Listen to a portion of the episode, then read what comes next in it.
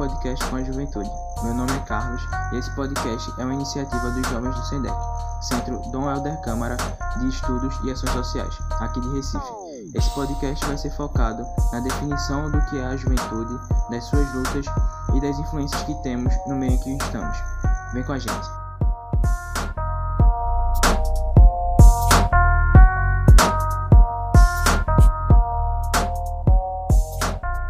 Oi, gente, tudo bem?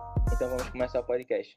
Hoje a gente está com duas pessoas aqui, que elas são de coletivos muito importantes na nossa área, e elas vão falar um pouco sobre a juventude junto comigo. São duas pessoas que sabem bem do assunto e vão dar vários exemplos para a gente. Por favor, se apresentem.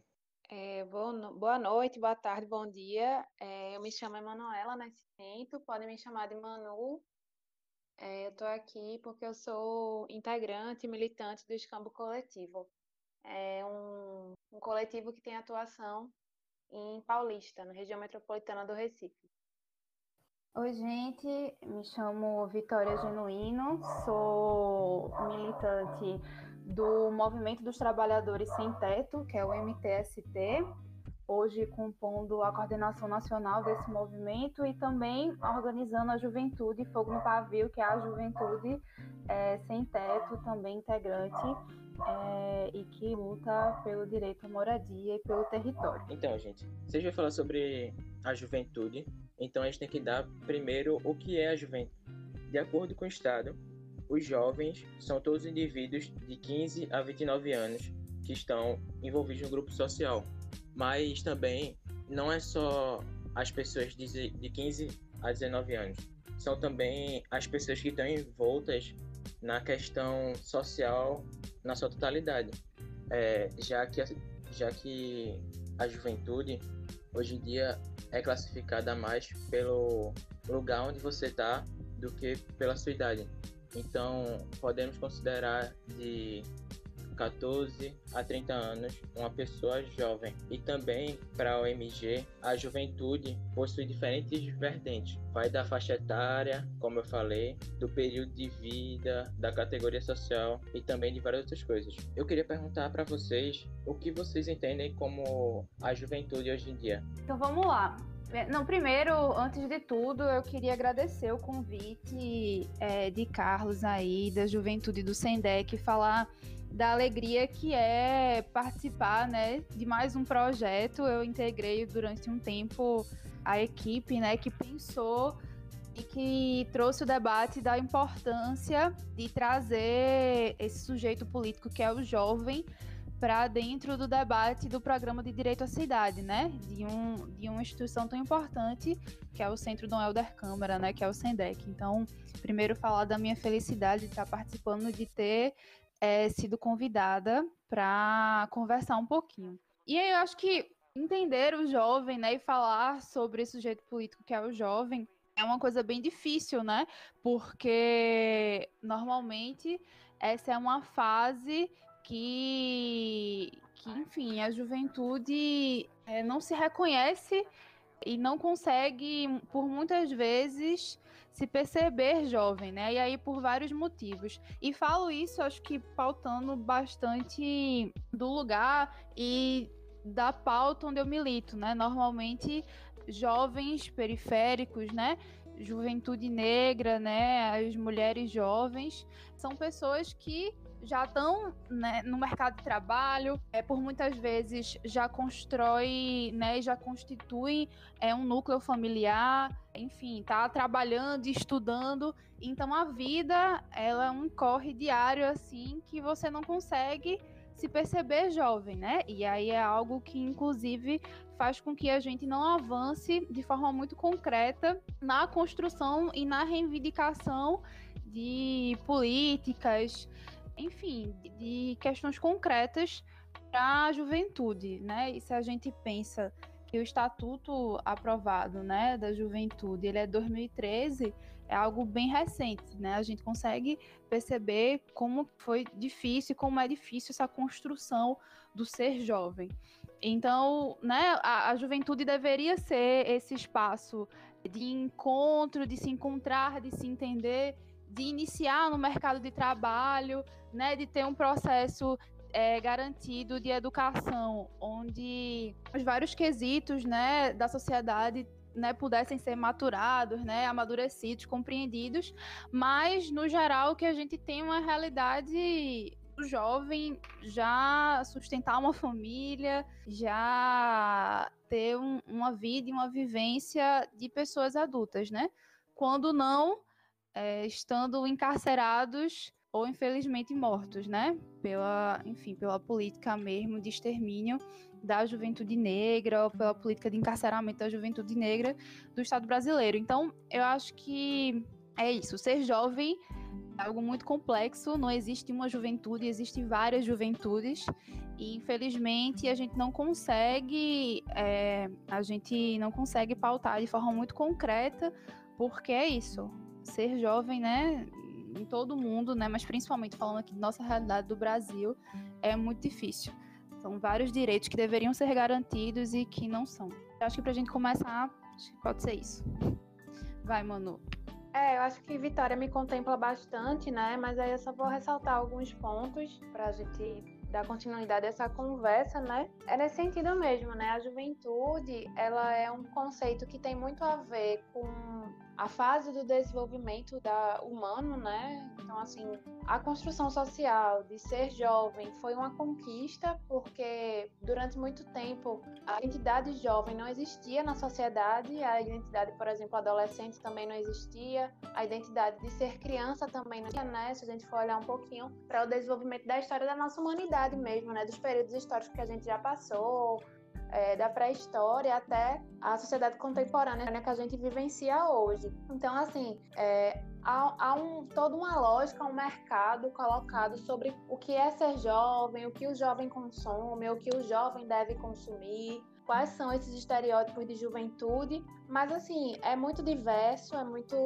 etéreo também, porque se a gente tenta dar um recorte urbano para a juventude, e aí esse recorte urbano ele não é suficiente, porque dentro da cidade existem grupos sociais de camadas e de classes sociais diferentes, né? Então, assim, a gente do escambo coletivo tem uma atuação dentro da periferia, da periferia, que a gente costuma dizer, que a gente atua na região metropolitana, que é em Paulista, e a gente especificamente atua num bairro que é o bairro da periferia de Paulista, né? Que é Paratibe, e outro bairro em Arthur Lundriguin 1. Então, assim, as demandas da juventude é, são próprias desse momento, né, de processo de identificação do, do que se é, do que se deseja, mas também é permeado por uma série de violações, né, falando desse lugar da periferia. Que violações são essas?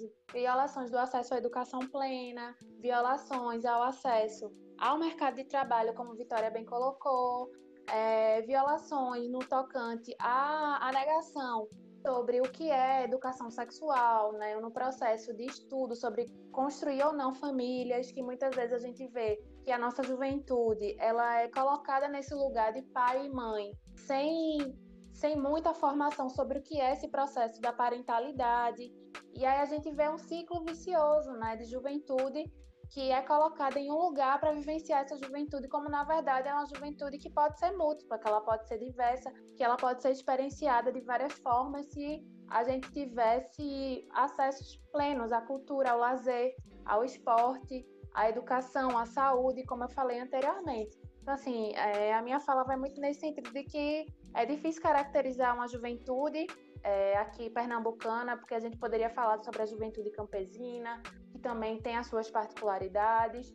É, se a gente poderia falar sobre a juventude indígena, mas assim, falando um pouco desse aspecto urbano que a gente vivencia, né, que os campos coletivos vivencia, ela é permeada por essas inquietações, por um acesso específico a um tipo de cultura também, isso é muito importante que a gente coloque em nossas pautas. E é isso, né? Na verdade, a gente precisa ter essa sensibilidade, né, de tentar entender a juventude da forma mais ampla possível, porque, como qualquer fase humana, ela é possível de ter é, várias vivências e várias experiências mesmo. O interessante entre a fala de vocês é que dá para perceber que a sociedade está exigindo uma maturidade da gente que ela fala que a gente não tem, mas exige que a gente comece um trabalho muito cedo, ou exige que nós construímos uma, fam uma família muito cedo, ou quer que a gente passe em várias provas, é, processos seletivos, com pouco tempo para a gente respirar. para realmente viver. Porque Vitória até falou da liberdade da juventude, Mano também. Então, tipo, a gente pode ver hoje que a juventude não tá tão livre, entre aspas, claro, né? Ela tá muito presa num, numa regra social que tem que ser seguida a todo custo. A gente pode ver isso em todo o tempo da humanidade, porque não é diferente do, do século anterior, desse século ou séculos passados, porque podia mudar a exigência, mas a gente pode ver que a exigência só muda de forma nunca passa. Então, tipo, isso que fortifica a luta da gente. Manu falou sobre a luta pelos direitos sociais, como aconteceu em 2013 com a luta pelo, pela mobilidade na cidade, como aconteceu em 2016 com a questão das escolas e do, do novo programa do governo para mudar o ensino público e privado. Então, a gente pode ver isso bem encaixado na nossa história e que vem de outras épocas, até porque no Brasil a gente tem uma época que foi de grande, de grande privação de pensamento, que foi a, a nossa ditadura. 1960 começou a ditadura e a gente pôde ver que a nossa sociedade foi julgada muito rápido, ainda mais os jovens, porque naquela época a gente pode não ser tão aceito agora, mas naquela época era pior, porque qualquer um que tivesse uma mentalidade diferente ou fosse contra o governo e seus programas é, tinha a vida em risco. Então, tipo, eu quero escutar de vocês o que vocês acham sobre essa juventude antiga que está influenciando a nova agora.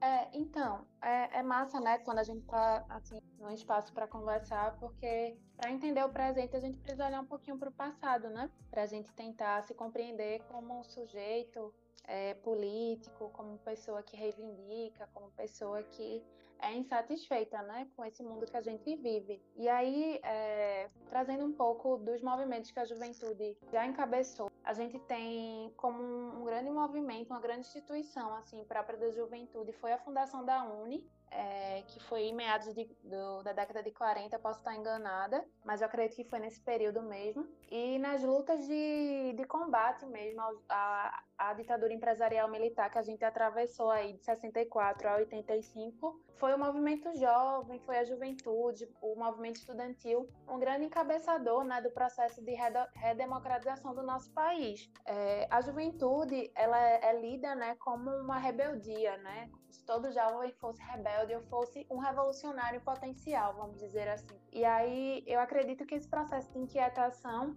ele não é natural, obviamente, que as coisas se constroem socialmente, mas eu acho que é, é muito verdade isso, né? A juventude tem o, o calor da inquietação, da não acomodação em muitos momentos, e a gente vê que historicamente isso se comprova, né? De não adequação à ordem vigente. E aí os movimentos de contracultura, né? O próprio rock, o hardcore, o skate, o movimento hippie, são movimentos assim que expressam um tanto dessa dessa insatisfação, desse descontentamento que a juventude tem com esse processo de se amoldar a, uma, a um processo assim conservador, assim, de manter a ordem, uma ordem que muitas vezes, como a gente vivencia hoje, é uma ordem que ela é opressora, que ela é desigual, que ela é entristecedora, né? Porque eu acho que a juventude também está sendo colocada nesse lugar, assim, de, de até de ser impedida de sonhar, de ser impedida de ser feliz, né? Eu acho que um, um problema contemporâneo que a gente tem hoje é os problemas, as doenças, né? Os sofrimentos de ordem de saúde mental, de ordem emocional, de ordem psicológica, que negam à juventude a sua característica de até de entusiasmo, né? De vivacidade, tão própria desse processo, assim, até falando biologicamente, de maturação e de desenvolvimento desenvolvimento. E aí é, é assim, é evidente como a, a juventude sempre está nesse lugar de não adequação, de insatisfação, de reivindicação. E assim, a gente precisa olhar para esse lugar que a gente sempre ocupou, né, enquanto jovens, e refletir sobre isso no agora, né? Você, você falou sobre junho de 2013, é, como a gente estava aí na frente do, dos processos de tarifa zero, por exemplo, porque somos nós, os jovens, que acessamos também o transporte público diariamente para ir para a faculdade, para ir para a escola, para nos deslocarmos para o nosso local de trabalho, e a gente vê que a gente não recebe salários que nos garantam condições dignas, a gente às vezes vai para a faculdade ou para a universidade e não tem acesso a bolsas, né, que,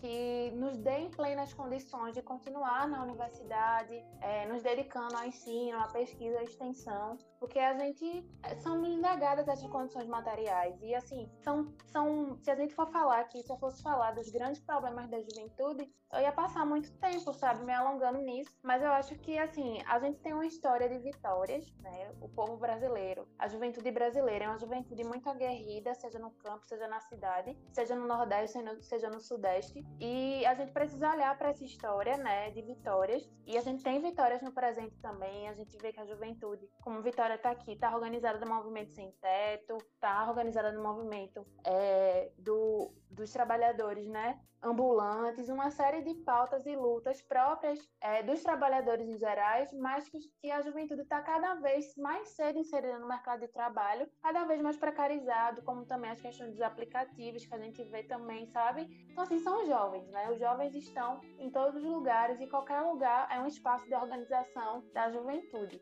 queria fazer coro com, com a fala de Manu e aí pegar algum, algumas, alguns pontos que ela trouxe para poder, enfim, só complementar também, né? Eu acho que é muito importante a gente falar da Uni. É, quando normalmente quando a gente vai falar de juventude, né, uma frase que sempre acompanha é que ela é a vanguarda, né, das revoluções, dos grandes atos, né, mas porque é um fato, a história ela se repete e a gente vê hoje, por exemplo, quando a gente fala de UNE, né, que é a União Nacional de Estudantes, a maior, a maior entidade representativa né, do corpo estudantil, a gente vai perceber que assim como aconteceu, obviamente que não de forma totalmente igual, né? Mas que com características próprias é, da história hoje. Mas que, assim, quando existem processos, né? De enfraquecimento dessa já frágil democracia, quando existe, é, enfim, governantes que são fascistas, é, ou, né, para quem não não caracteriza o governo Bolsonaro enquanto fascista mesmo, mas tem características né, de governo fascistas.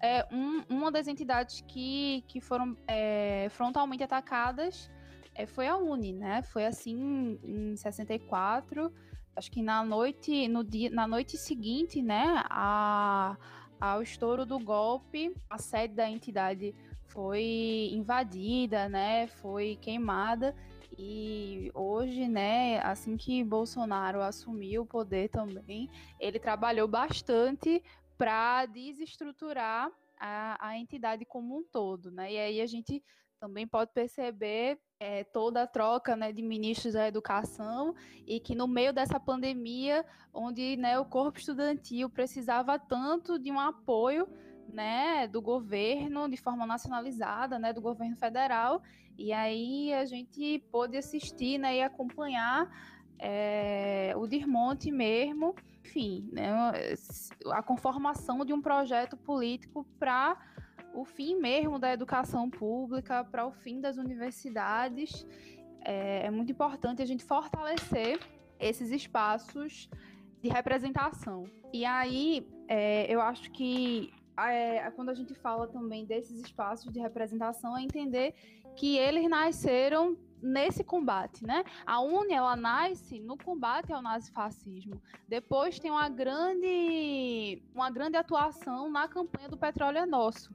Então, hoje, a gente vê a militância é, estudantil, né, o movimento estudantil travando essa batalha né, pela recuperação e pelo combate a esse governo que hoje está, pelo, pelo combate né, às privatizações e ao desmonte do Estado brasileiro mesmo. Então, é isso. Quando a gente fala que a juventude é a vanguarda, né, e aí como o Manu coloca, né, que a gente precisa se espelhar é, nos que vieram antes de nós, é o que hoje a gente consegue perceber com exemplos concretos das lutas que nós, enquanto jovens, estamos encampando, né? E aí eu achei muito interessante isso que Manu trouxe da, da revolta, né? Da, do combate a essa cultura tradicional, aí falou do rock, né, do movimento hip, e hoje a gente tem alguns exemplos, né, o passinho aqui em Recife, né? É um, é um movimento que vem, que é de jovens periféricos, jovens negros, e que assim como essa cultura produzida na periferia, né, que nasce da periferia, ela é totalmente criminalizada.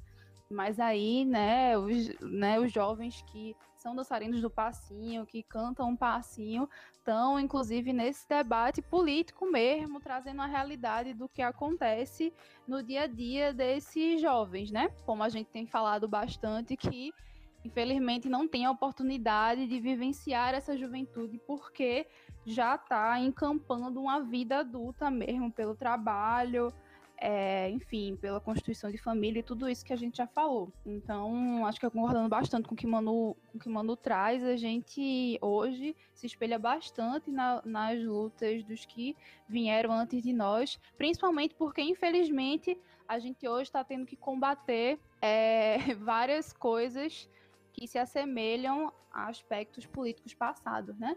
Então, é uma quase que uma responsabilidade nossa enquanto jovem enquanto seres, né, que estão é, nessa fase da vida e que eu acho que ainda não perdeu, né, o, o, o, a esperança.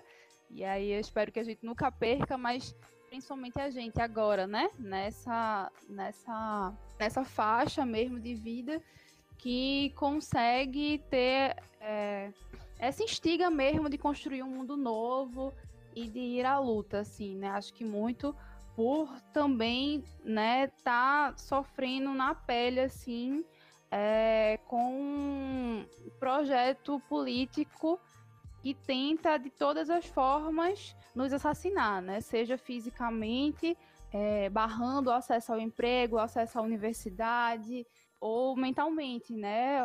Enfim, da sua vivência. Quando a gente pensa, por exemplo, né? Quando a gente vai fazer os recortes aí, como o Manu, como o Manu trouxe, a gente vai falar de juventude, né, dos jovens né, trans, as pessoas trans é, que estão na idade de juventude. Normalmente, as pessoas trans aqui no Brasil têm uma idade de vida até 32 anos. Então, imagine, né, se para uma pessoa jovem negra já é difícil, né, se essa pessoa jovem negra for trans também, então é, o pouco de juventude que ela vai ter vai ser né, lutando para sobreviver. Então existem várias, várias demandas e várias questões em torno dessa juventude, mas é isso, aprendendo e se inspirando mesmo com quem veio antes e é, não deixar acabar com todas as conquistas, né? Do, da galera que, que conseguiu construir e que veio antes da gente. O que vocês falaram foi sensacional, porque se a gente for olhar para a sociedade hoje no Brasil, 50% mais ou menos da total conjuntura da gente social é de, são de jovens negros. Aí metade ou mais da metade são, são mulheres, um pouco menos da metade são homens. E somos os mais afetados, como juventude negra, periférica e que não tem uma renda tão alta quanto as outras pessoas. É, a gente pode ver isso muito presente na fala de Vitória, porque ela falou exatamente do passinho, já que ele é tão normal nas periferias e foi tão bem encaixado no, na sociedade da gente em Recife e também em outros lugares, porque se disseminou por todo o Brasil. É, Manu falou sobre os jovens que não só moram na área urbana, mas também na área rural. Esses jovens têm características de 17% da sociedade em geral, que isso foi trazido em 2010 por uma pesquisa. 1,3 milhões desses jovens, eu estou falando em geral, não só da zona rural e da zona urbana, é, não recebem um salário digno, porque ou os pais não trabalham e eles trabalham, ou eles não têm tanto, tanta oportunidade quanto outros. A gente pode ver aí que pelo menos um terço da população jovem não tem a capacidade de prosseguir, porque o governo também não dá isso. A gente também vê isso na fala de Vitória, falando que o governo fez de tudo para cortar nessa época que a gente está vivendo, né? O atual presidente não está ajudando muito e a gente está cada vez mais encurralado, mais sendo empurrado para um canto que a gente já tentou sair muito tempo. A gente conseguiu um espaço, mas esse espaço está sendo consumido. A gente está vendo cada vez mais que isso não está ajudando. E vem também nessa questão quem está influenciando para ir lá lutar contra isso. Temos vários jovens que são mentores ou espalham o pensamento para outros que no caso são os responsáveis pelos, pelos coletivos que a gente participa. Claro, tem gente mais bem preparada ou que tem um pouco mais de visão que está mais tempo nessa área, que vai ajudar a gente a entrar nessa, nessa parte da luta, que vai ajudar a gente a entender o porquê de lutar. E eu acho que a gente está trazendo esse podcast para mostrar a vocês que vocês não estão só. Tem outros jovens por aí que também estão precisando da mesma ajuda. E você que acha que está sozinho, vai lá, procura. Tem vários coletivos e você tem principalmente a ajuda deles para entender. Você pode fazer cursos, você pode se enturmar com o pessoal e aprender demais. Então, hoje em dia, a gente vê aqui em Recife que a luta está bem presente, desde sempre. Porque a gente nunca para de lutar. O Recifense tem essa característica. Não só o Recifense, mas eu acho que toda pessoa do Nordeste. E a gente tem que tomar isso, porque sempre foi assim. Então, eu quero saber um pouquinho mais de vocês. O que vocês acham da região onde vocês moram, né? O que vocês acham dessa área do Nordeste do país que não é tão bem aceita por todo mundo, que a gente sabe, né? E o orgulho que vocês têm por esse Recife, por esse Pernambuco, por essa área do país que mostra tanta luta e mostrou tanta luta durante a história. Porque um dos primeiros a lutar contra a ditadura foi Recife. Recife trouxe essa luta muito para junto. Então, a gente esteve muito presente nisso. Quero saber de vocês como vocês estão achando o envolvimento agora nessa época de, de pandemia que tá todo mundo em casa. E a gente não sabe muito bem como lutar. É, dentro de casa. A gente sabe que pode influenciar pelo, pelas redes sociais, mas também não sabe como fazer isso diretamente ou por onde fazer isso. Então, falem um pouco aí da experiência de vocês nessa luta durante a pandemia. É, então, acho que tu colocou duas questões para a gente, né, Carlos? O, o, o ser nordestino e o que a gente tem feito enquanto movimento. É, acho que rapidamente, assim, né? É, enfim, eu que como todo todo bom pernambucano, todo bom recifense, a gente tem aquela mania, né, de grandiosidade, mas eu acho que é bem justificada. Recife é um, berço de revoluções, né? Recife, Recife é uma morada de revolucionários, né? Recife, Olinda, Pernambuco como um todo, né? Sem esquecer que a gente fala muito e se atenta muito à capital, à região metropolitana do Recife, mas que, enfim, né, é, sempre lembrando do interior do estado e de como a gente, dentro do próprio Pernambuco, é, é plural, né? Temos a população indígena, quilombola, é, enfim, não só Recife, né, não só Olinda, cidades do entorno mesmo.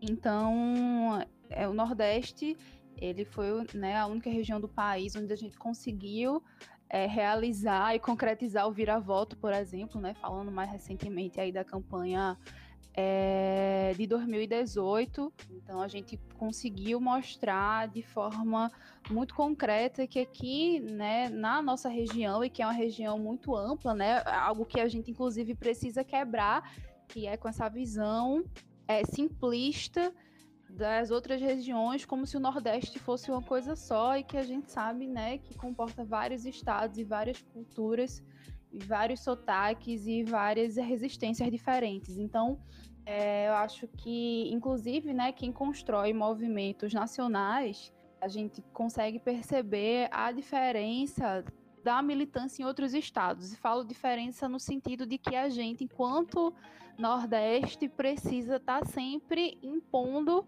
se impondo mesmo, se colocando e falando, ó, é, mas existe né, um outro Brasil para além de São Paulo, para além do Rio de Janeiro, que é normalmente o berço é, da política, assim, né? Coloca o berço da política não de uma forma é, de uma forma boa, assim, né? Mas negativa, para onde normalmente as pessoas olham e para de onde normalmente saem né, as diretivas da, das construções políticas mais amplas, né? E aí a gente precisa sempre estar tá colocando e reivindicando esse espaço e reafirmando como os vários estados do Nordeste, né, essa região imensa, é um berço de luta e resistência mesmo e esperança para o Brasil.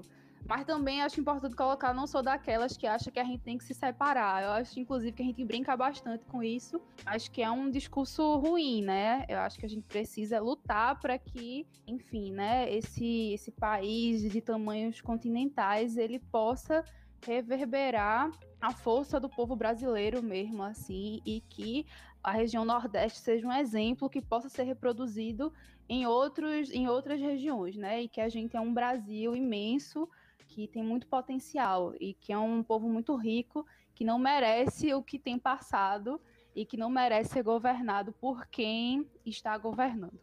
É, eu acho que falando é, sobre as iniciativas que nós, enquanto movimento, é, tem feito para poder minimizar os impactos da pandemia nos nossos territórios, é, assim como tantos outros, a gente tem feito um trabalho muito de solidariedade, né?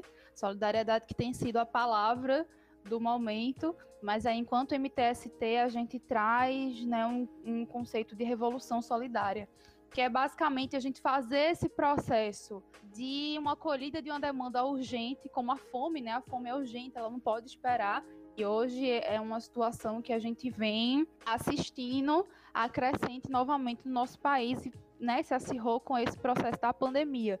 Então a gente fez um fundo de solidariedade que a gente está chamando de Fundo de Solidariedade aos Sem Teto, onde a gente arrecadou mais de um milhão de reais e pôde chegar a mais de 18 mil famílias pelo Brasil todo. E aí a gente fazia essa entrega, né? Não só de alimentos, mas de produtos de higiene, é, de livros, é, de material escolar, né? Aqui em Pernambuco, por exemplo, a gente tem uma ocupação onde tem uma creche, que é a ocupação Carolina de Jesus, e aí a gente conseguiu entregar o material didático, né, para essas crianças. Então a gente fez todo um processo de distribuição de materiais, de alimentos, mas sempre fazendo debate, né? O debate político do do que está acontecendo no nosso país nesse momento, do uso da máscara, né, da importância de tentar ao máximo se proteger desse vírus, mesmo que em condições precárias. Então, é né, existem ocupações que são de barracos de madeira, por exemplo. Então, como você, dentro de um barraco de madeira, onde só tem um cômodo e moram cinco pessoas,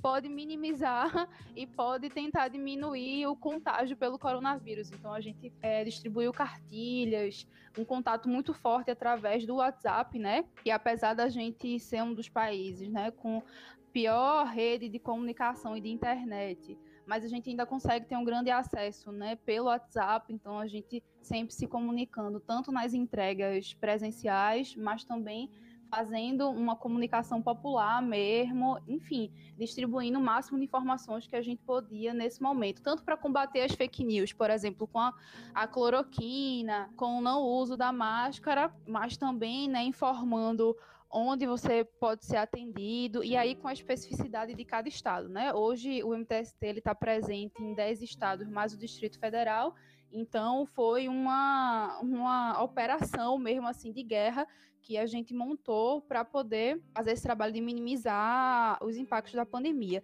E aí também a gente assistiu o aumento da violência doméstica de forma absurda, né? Absurda, absurda, não só no Brasil, mas em vários países. Quando se deu a quarentena, né? As mulheres se viram presas com os seus, é, com os seus agressores. E aí a gente aqui também fez o Resiste Maria, que foi uma campanha, é uma campanha no sentido de acolher é, mulheres vítimas de violência doméstica para prestar um apoio jurídico e psicológico também para essas companheiras que normalmente são mulheres jovens que estão nessa situação. Então é isso, né? Assim como vários outros movimentos, a gente se, se prontificou de fazer essa arrecadação para tentar levar alimentos, tentar levar materiais de higiene, e tentar fazer o trabalho que o governo deveria fazer, né, que é informação, a tentativa da diminuição do contágio, o acolhimento em unidades de saúde. A gente também fez o Zap da Saúde, que aí você consegue ser atendido por um dos nossos médicos sem teto através de um número de WhatsApp. Então, assim, foi uma operação de guerra mesmo, tem sido uma operação de guerra para a gente tentar minimizar mesmo e sobreviver, né? Porque, de fato, os sem teto, né? A população sem teto, a população urbana, assim como todas as outras, nós estamos ao Deus dará, né? Nós estamos mesmo é, só contando com essa rede de apoio, né? E outra coisa que os movimentos têm se ajudado bastante, então tem se criado uma rede de apoio muito grande entre os movimentos sociais, entre os coletivos, entre o movimento estudantil, para que a gente possa minimizar mesmo toda essa situação. Desculpa eu falar muito. Tranquilo, tranquilo. Falou muito nada, arrasou. assim, falar a minha sensação, assim, de ser pernambucana, de ser nordestina. É, é, quando eu penso sobre isso, sempre me vem muita alegria, muita felicidade, né, pela diversidade cultural dessa região do Brasil, pela afetividade também. Eu acho que o Nordeste e Pernambuco é falar de muita afetividade, de muito acolhimento, de muito calor humano e também de muita resistência popular. É, Recife sempre foi, Recife, Pernambuco, o Nordeste como um todo sempre foi área né, de muito enfrentamento, de, muito, de muita resistência popular. E aí, como a gente estava falando um pouco sobre a ditadura, aí me veio a lembrança de dois jovens, e aí gostaria de trazer a memória da gente nesse podcast, né? Jonas José de Albuquerque e Ivan Aguiar, que foram dois jovens assassinados no dia 1 de abril, né, na ditadura militar, é, os dois primeiros assassinados da ditadura, jovens, né? Não sei se foram os primeiros adultos no geral, mas sei que foram os primeiros jovens exercendo seu direito de reivindicação, seu direito ao contrário, seu direito de é, e seu dever assim de garantir a democracia, né? E foram brutalmente assassinados por um estado militarizado e que ceifou muitas vidas de muitos camaradas, né? De muitos comunistas, de muitos militantes sociais, de maneira geral. Então, assim, falar de Nordeste é esse misto de sensação, né? De, assim, de alegria e ao mesmo tempo de reivindicação e por, por traços, assim, de muita morte, de muito desrespeito aqueles e aquelas que estiveram nas, nas trincheiras de luta mesmo, né? Para garantir que a gente tivesse aqui hoje mesmo com uma democracia que a gente vive, que não é uma democracia que satisfaça a população, né, em geral, não satisfaz não garante as necessidades da juventude, dos idosos, das mulheres, das LGBTs, dos negros e negras do nosso país, mas em tese vivemos uma democracia, né? E aí a gente precisa lutar para que ela seja uma democracia plena. Então, assim, ser nordestina é um tanto disso que eu falei, mas assim, sempre me pego pensando que ser nordestina, ser pernambucana é ser irreverente, é ser provocadora nesse sentido, né? E de não ser acomodada. Né? Eu me coloco nesse lugar de não acomodação. E não por isso, é, eu acho que por isso que eu tô no escambo coletivo, que eu construo uma rede aqui também na minha cidade, que é a rede de coletivos populares do Paulista, e aí a gente está sempre juntos, que tem alguns jovens, já tem alguns adultos jovens discutindo sobre é, o que é que a gente precisa para a nossa cidade, o que é que a gente precisa para o nosso bairro, o que é que a gente precisa para garantir vida boa, né? Porque a gente luta por vida boa para cada um e para cada uma. E aí, falando sobre a questão do que é que a gente vem fazendo durante esse período que foi inicialmente de isolamento e hoje a gente vive muito mais um distanciamento social, pelo menos a, a minha, a minha realidade é um pouco essa, né, de estar distante socialmente, mas não é, plenamente isolada, é que desde o começo da pandemia, em março, né, a gente vem se organizando, tanto no escambo coletivo, como nos outros coletivos que existem aqui, na cidade de Paulista, né, que é o coletivo M1, o Observatório de Maranguape, é, o coletivo Força Tururu, o Coletivas, é, se organizando para garantir, como Vitória bem colocou na fala dela, a alimentação das pessoas, né? Que infelizmente o governo municipal é, não estava atendendo essa necessidade da população. Então a gente entrou em contato, inclusive, com, com a galera é, do Habitat, do CPDH, do Recife de Lutas e outros coletivos que eu não vou lembrar todos agora, para a gente fazer uma campanha de solidariedade e garantiu aí muitas cestas, centenas de cestas básicas, eu não sei precisar exatamente agora de cabeça quantas foram, mas além de alimentação, kits de higiene, álcool em gel, é, máscaras, água, uma série de coisas que a, a população da, da minha cidade estava necessitando, está necessitando nesse momento, né? A campanha continua, a gente é, não se furtou de estar né, em contato com as pessoas, porque alguém precisa entregar esses alimentos, alguém precisa comprar, né, toda essa questão logística, mas sempre prezando pelas, pelas é, condições né, sanitárias exigidas pelos órgãos de saúde, né?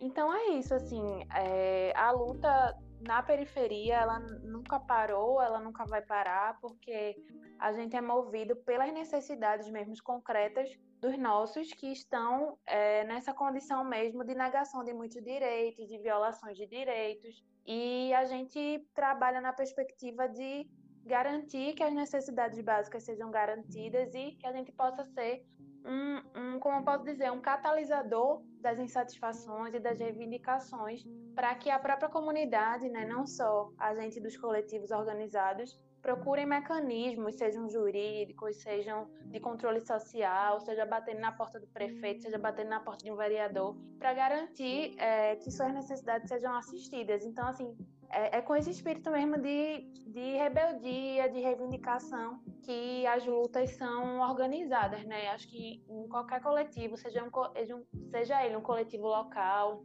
seja ele um coletivo estadual, seja ele uma ONG, seja ele é um coletivo nacional, é sempre o que move a gente essa inquietação, né?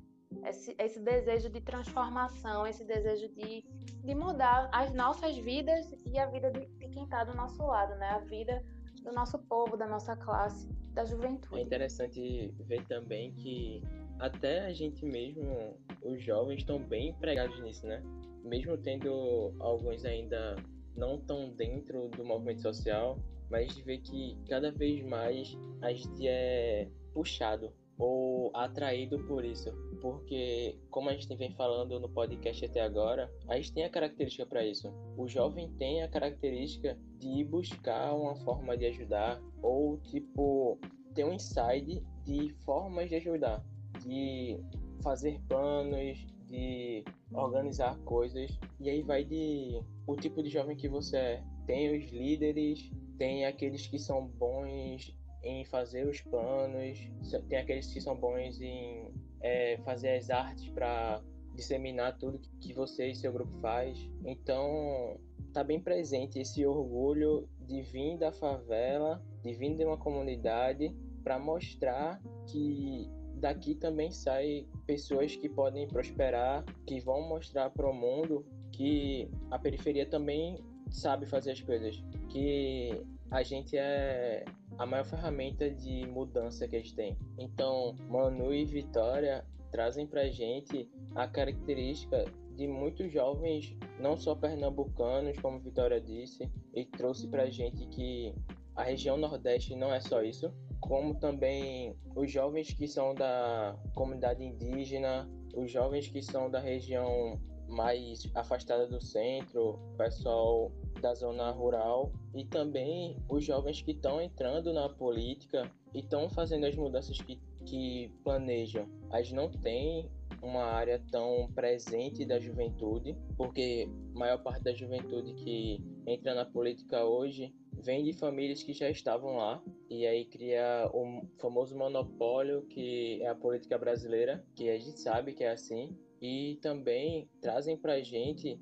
o objetivo que muitos querem, mas não tem tanta força. E entre os coletivos que dão essa força, que mostram para gente que se a gente chegar lá, tentar fazer tudo certo e tentar mudar, vai dar certo. Então, eu queria saber mais ainda sobre como vocês estão se articulando em relação à política. Tipo, se vocês conhecem algum jovem que está lá dentro está tentando fazer mudar ou algum jovem que está planejando entrar para trazer isso para a gente, trazer o lugar mais ainda de fala, porque já tem nos nossos protestos, nos nossos atos, que maior parte é a juventude. Quero saber desses jovens que estão lá, que às vezes estão atrás de uma mesa, mas também tem aquele pé na rua de luta, de se comunicar com os coletivos estão sempre lá dentro articulando o máximo que podem para organizar esses direitos da gente. Carlos, assim, falando da minha cidade, que é a cidade de Paulista, né? Coladinho ali com Olinda, faz divisa também com Recife, Camaragibe, enfim, aldeia. É, a realidade do nosso parlamento, né, da nossa Câmara dos Vereadores, da nossa executiva, não, eu não tenho assim pessoas para ilustrar isso que você pede, né? Assim, falando de paulista. Mas assim, falando de política em geral, me veio à cabeça um jovem, até esqueci de mencionar o coletivo dele, que é o coletivo Fruto de Favela. É um coletivo que tem uma atuação é, na favela do Jacaré, que é uma comunidade que é, é a periferia da periferia da periferia, é, que fica alocada na, no bairro de Maranguape 1, o nome dele é Daniel Paixão. Ele estuda jornalismo na Unicap e vem desenvolvendo um trabalho muito bonito na comunidade dele, é, tanto nesse processo também de arrecadação de alimentos, como de articulação, inclusive, com a, os grandes meios de comunicação, como a própria Globo, sabe? Eles deram entrevista é, no, no Jornal da Globo do Almoço, que também reverberou no Jornal Nacional, né? No Jornal Nacional não, no Jornal Hoje, e aí teve essa reverberação nacional e também muito preocupado com essa questão de combater a desinformação que acomete é, hoje, né, a política brasileira e a sociabilidade brasileira como um todo, né, que existem muitos meios de propagar inverdades como verdades. Com o avanço da tecnologia, a gente vê que potencializou né, esse mecanismo de trazer deseducação, trazer desinformação, as chamadas fake news. E eu vejo que ele e outros jovens também desse coletivo, que aí eu não vou lembrar o nome de todos e de todas, mas são jovens muito engajados politicamente na, na questão da política é, orgânica, né? na política social, na política da coletividade. Eu espero um dia, quando a gente fizer um outro podcast, poder dizer, não, tem aí um vereador, um prefeito aqui em Paulista que está fazendo a diferença, que está, é, de fato, com o pé no chão, está com o pé é, nos bairros, que está com o pé nos assentamentos da, da cidade, dizer, olha, é massa, tem um boas, boas novas para trazer aqui. Mas, infelizmente, agora, né, em 2020, a gente não, não consegue delinear essa pessoa, não, infelizmente. Então, eu acho que essa, essa dificuldade de apontar nomes, né, ela é geral. Assim. Eu acho que, é, primeiro, a gente precisa tentar é, modificar um pouco esse debate sobre a política, né? A política, de fato, institucional é uma política criada com barreiras a essa população jovem, periférica, negra. Então, de fato, a gente não vai ter representações ou muitas representações de fato comprometidas, né? Porque não basta simplesmente você ser um jovem periférico negro, por exemplo, né? Uma mulher jovem negra. É preciso que você tenha um projeto político que vá encampar e que vá combater essas desigualdades, né? Então, além dessa questão da representatividade, a gente precisa também debater de forma é, mais, mais concreta, assim, o projeto político mesmo desse jovem. É, mas aí acho que a gente precisa pensar também, né, e se inspirar nesse, por exemplo, nesse, nesse exemplo que o Manu dá, né, da política de rua, como fala o, o Galo, né, que não sei se todo mundo que está escutando aqui viu, mas que está sendo uma grande liderança na greve dos entregadores, né? Ele falou: ah, eu sou um político de rua. Eu gostei bastante dessa expressão dele, porque meio que, enfim, né, faz uma referência a essa galera que está no corre há um, um time mesmo produzindo e fazendo política nos seus territórios e nas suas comunidades e não necessariamente na política institucional. Então, da gente também não perder tanto a, esper a esperança e não ficar tão desanimado, porque sim, existem pessoas massa é, fazendo e pautando política que não necessariamente estão nos espaços institucionais, que a gente gostaria bastante que estivessem, né, e que a gente luta para que estejam, mas que a política é essa coisa ampla e que, enfim, a gente pode encontrar vários exemplos aí, né, provavelmente no nosso bairro, é, enfim, na nossa cidade. Eu acho que existem algumas lideranças falam de política institucional, né, institucionalizada, ou, ou enfim, né, de, de desse espaço é, de parlamentares. Acho que a gente tem algumas pelo Brasil, assim, eu acho que aqui em Recife, só para fazer uma referência ao mandato das juntas, tem a Joelma, que é uma mulher jovem que é do interior Djalma é de Surubim, e ela traz também um debate bem forte da pauta indígena também, e enfim, dessa da pauta do, da juventude do interior. Então ela é uma jovem bem massa que compõe esse projeto de mandato coletivo, né? Das juntas, eu acho que é importante fazer uma referência a ela, mas aí eu não queria, enquanto movi movimento, né, o MTST vai apoiar várias candidaturas, não só em Recife, a gente vai apoiar seis candidaturas em Recife, uma em Olinda e uma em Jaboatão. E aí sim, tem jovens que eu acho que poderia mencionar, mas eu, eu prefiro fazer menção assim aos coletivos. Eu acho que se você quer jovem e que você quer se engajar, eu acho que esse é o momento, assim, acho que essa é chegada a hora. Quem tá aí, né, com essa vontade de se organizar, e procurar mesmo é, onde você mora, que provavelmente vai ter um grupo é, de juventude que pode te acolher. Então, assim, se você quer debater feminismo, se você quer debater cultura, né? Hoje, em vários locais, né, tá uma explosão de batalhas de rap, por exemplo. Então, se você curte a cultura hip hop, se, que né, se você quer pautar política através da cultura hip hop, né, se você for MC, se você for rapper e tal, e aí provavelmente vai ter uma galera que faz a batalha perto aí de você. Enfim, se você tem, se você gosta da pauta, por exemplo, antiproibicionista, né? É, é uma pauta que, que atrai muito a juventude que a gente precisa falar de forma séria, né? Se você, enfim, faz uso de alguma droga, por exemplo, e você quer pautar o antiproibicionismo, o antiproibicionismo, existem vários coletivos que podem acolher e que fazem esse debate, né? De forma séria e de forma, enfim, com um projeto mesmo de combate ao extermínio da juventude negra, ao encarceramento, que é algo totalmente interligado.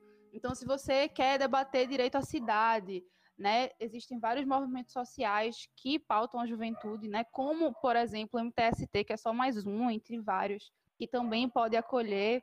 Então, eu acho que é importante a galera procurar mesmo qual é a sua pauta, o que é que você quer mais debater, se você quer debater é, sexualidade, também tem, é algo que é bastante que é algo que é bastante que aparece, né? Nós, enquanto jovens, que também estamos nessa nesse encontro mesmo, né, da sexualidade, que é algo que a gente precisa debater, que é natural, é a vida, enfim, e que existe também vários, vários coletivos onde você pode se achar. Então, enfim, a gente, enquanto movimento, tem algumas referências de juventude, vai apoiar algumas candidaturas. É importante que a gente fale sobre isso, né? Ano eleitoral, a gente precisa debater isso. É, mas eu acho que fica mais aí a dica de você procurar perto do seu território, no seu bairro, enfim, algo que você queira mesmo debater e queira se, e queira se organizar para aquela pauta. Existem vários e vários espaços é, que podem fazer essa acolhida mesmo. Eu acho que o importante não é simplesmente a pessoa, né? A representatividade pela representatividade, é você sacar o projeto político mesmo. Seja um projeto político que possa, de fato, fazer um enfrentamento às desigualdades e que possa melhorar a vida da juventude, não né, através de uma ação ou outra, mas de uma forma geral mesmo, né? De um, que faça um combate é verdadeiro incisivo é, desse sistema que faz com que, enfim, a gente viva do jeito que vive hoje. É, eu acho que é bom sinalizar que você que está estudando esse podcast e se interessou por todos esses vários atos e coletivos que nossos participantes que são bem engajadas falaram pra gente. Então você pode ir no Facebook ou no Instagram que eles estão lá. Eles estão mostrando a luta e com certeza se você pediu informação eles vão te dar e eles vão te acolher nesse, nessa forma de luta. Eu queria agradecer a vocês por ter estado presente hoje no nosso podcast, que no caso é o primeiro. Queria a consideração final de vocês, falando mais como foi o podcast e dando aquele feedback legal pra gente. Massa, e mais uma vez agradecer é, o convite e falar que estamos super abertos aí a enfim, a conversa mesmo, a gente, quem tiver interesse, é, pode falar, é, que a gente, enfim, fica à disposição para ajudar mesmo nesse processo, né? É um processo de aprendizado mútuo e que, enfim, enquanto movimento por moradia, enquanto movimento, né, que hoje tem construído uma juventude própria, porque viu a necessidade de debater a juventude sem teto, né, de forma mais consistente, a gente está amplamente disposto mesmo a estar tá contribuindo nesses processos de informação para a juventude, informação e formação e combate a informações falsas. Então, acho que é isso. Estamos super à disposição. Agradecer bastante. Saudar a iniciativa do podcast aí da galera do Sendec. Mais uma vez, falar da importância desse projeto é, de quem ficou até aqui, né, Carlos? De quem está aí tocando as coisas. Então, saudar mesmo, agradecer, colocar à disposição. Quem né, quiser pode seguir as páginas né, do MTST Pernambuco, tanto no Facebook quanto no Instagram, que lá a gente vai colocando né, nossas ações e, enfim, onde você pode entrar em contato caso você queira ter tenha alguma dúvida ou queira se engajar também.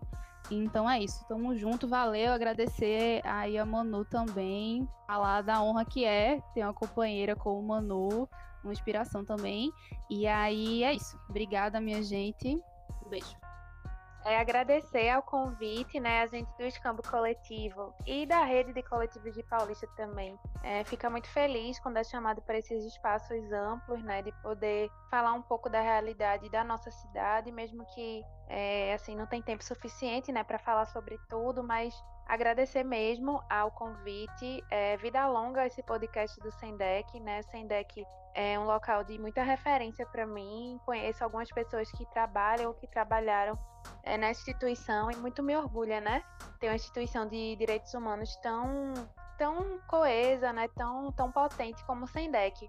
Também assim dizer minha admiração por Vitória, pela atuação dela no MTST e tantas outras atividades que a gente já se cruzou, seja no movimento estudantil, seja na Povo Sem Medo e em tantos outros espaços que a gente está sempre juntas construindo, né? Uma mulher sempre fortalece a outra e eu sempre fico muito feliz quando estou num espaço que é um espaço assim feminino, né? Me dá muito entusiasmo e dizer que assim existe a página do Escambo Coletivo no Instagram, também no Facebook e que eu estou à disposição mesmo para trocar ideia do que for necessário.